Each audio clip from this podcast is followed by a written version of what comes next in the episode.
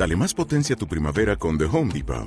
Obtén una potencia similar a la de la gasolina para poder recortar y soplar con el sistema OnePlus de 18 voltios de Ryobi desde solo 89 dólares. Potencia para podar un tercio de un acre con una carga. Potencia para recortar el césped que dura hasta dos horas. Y fuerza de soplado de 110 millas por hora. Todo con una batería intercambiable. Llévate el sistema inalámbrico OnePlus de 18 voltios de Ryobi. Solo en The Home Depot. Haces más. Logras más. Cada loco con su tema, que contra gustos no hay disputa.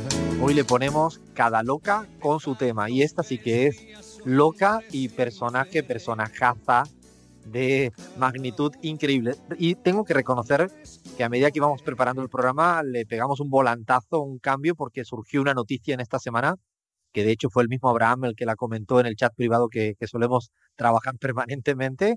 Y es que, claro, se lo ganó a pulso porque ha vuelto a la palestra cuando parecía que era ya página pasada, ¿no, Abraham? Le hicieron un favor, sin proponérselo, le hicieron un favor, tal cual, Alfredo.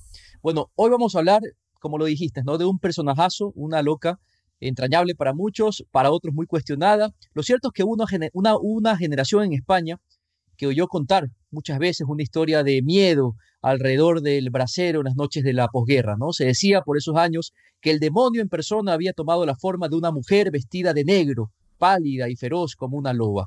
Esta mujer se hacía llamar la pasionaria, es nuestro personaje y bueno, se alimentaba, ¿no? De nacionales guapos, devorando los crudos al pie de la trinchera.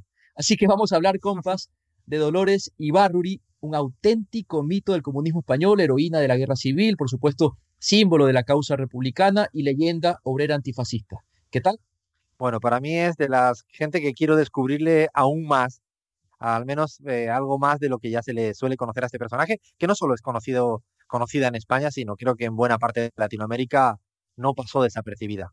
Tal cual, es un ícono, ¿no? Y claro, como decías, Alfredo, ¿no? Esta semana se vio en el cementerio de la Almudena eh, que se profanó la tumba de la pasionaria. Y bueno, este acto vandálico no ha tardado en generar un gran revuelo y el nombre de la histórica dirigente, bueno, ha resucitado en el debate social. Así que, pertinente el espacio, vamos a hablar entonces de la pasionaria bautizada como Isidora, pero su familia le cambió luego el nombre a Dolores. Ese fue el primer dato eh, de color que me topé. Y es así como se quedó con Dolores Ibarruri. Nació en Vizcaya, en Gallarta, específicamente cerca de, de, Bilbao, esto en País Vasco, en el año 1895. Fue la octava de 11 hijos y a los 15 años se vio obligada a dejar sus estudios por proceder a una familia de mineros sumamente pobre.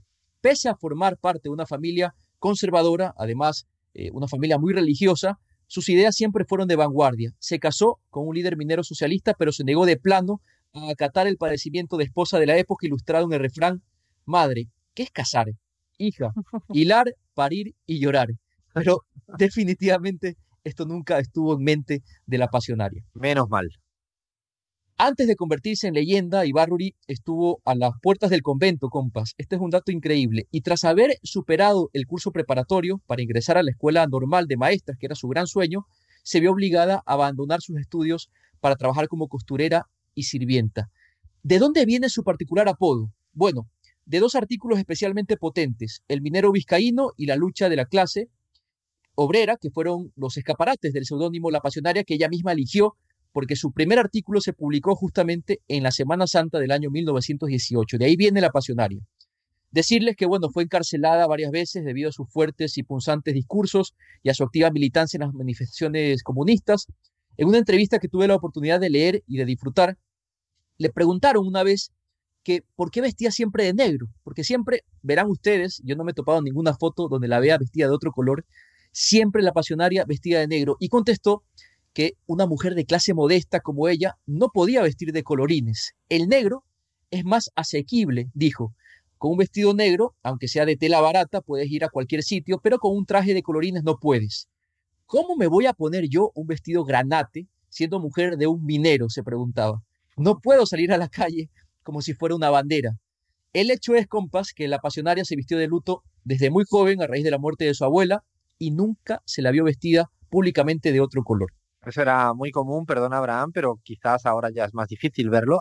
A veces se ve en algunos pueblos más pequeños de España que el, luto, ¿no? Como se denominaba a ese gesto para con el fallecido, era el negro y todavía, yo recuerdo mi abuela, eh, mi bisabuela, siempre ahí, mi tía, eran de negro y, la, y en esa imagen era la imagen de la época de esa España.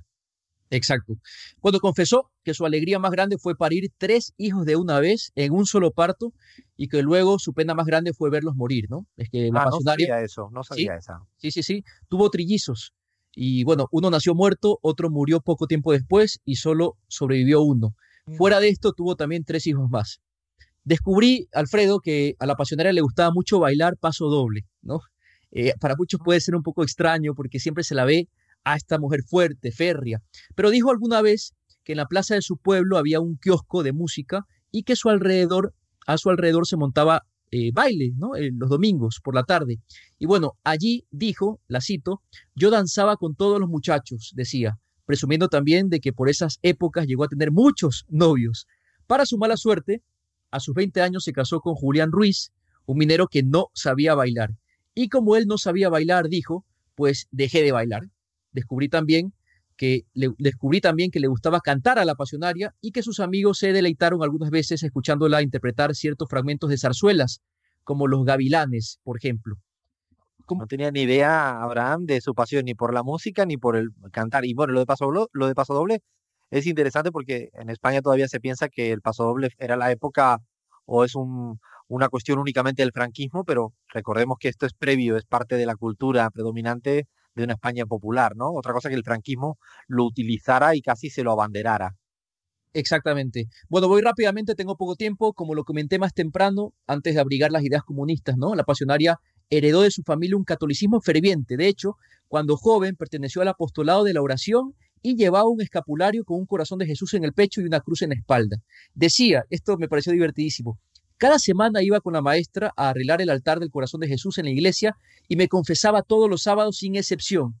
Era lo bueno que eso tenía porque podías hacer lo que quisieras, luego te confesabas, comulgabas y hasta quedabas limpia de delito. El hecho es que la pasionaria pasó del corazón de Jesús al corazón de Carlos Marx sin tocar banda, del apostolado de la oración a la lucha obrera. Y bueno, eh, sin el ánimo de abundar mucho en datos históricos, nada más contarles que, bueno, en su exilio en Rusia, que es un episodio bastante conocido, llegó a conocer a personajes como Stalin, con quien coincidió algunas veces en las reuniones de la Internacional Comunista e inclusive en entrevistas personales. Sobre Stalin dijo luego que no le impresionó como líder, aunque llegó a ser muy afectuoso con ella. De hecho, confesó que en el año 1948 ella ingresó a un hospital para operarse de la vesícula y que Stalin fue a visitarla. Y bueno, decir para terminar que la pasionaria murió a los 93 años, muy lúcida. Hay ciertas biografías que señalan que en sus últimos días llegó a reencontrarse con la fe, pero asimismo hay otras versiones que niegan aquel dato de manera rotunda. Fotos históricas con Fidel Castro, con el Che, con, bueno, con... Con, Ceausescu también, ¿no? Con el presidente rumano, ¿no? Sí, mantuvo correspondencia con los intelectuales de la época, frases famosísimas, ¿no? Como el famoso no pasarán, otra frase célebre que pronunció alguna vez, es mejor ser viuda de un héroe a la mujer de un cobarde. Y mi favorita, un día la vida me golpeó tan fuerte que me enseñó a resistir. Demasiada historia para condensarla en tan pocos minutos, pero al menos hemos descubierto muchas otras cosas del personaje eh, histórico, ¿no? Ella acabó volviendo a España después de la, de la muerte del dictador Franco y acabó incluso siendo diputada por Asturias ya siendo muy, muy mayor. Y hoy sí que cabría esta frase para cerrar este segmento si la pasionaria levantara la cabeza con la que está cayendo en España. Nosotros seguimos en nuestro Cada Loco con su tema semana a semana descubriendo cualquier personaje, mujer u hombre, y desde ya le pedimos a la gente que nos escucha que nos propongan, que siempre estamos con ánimo de descubrir. Seguimos, esto es La Pizarra.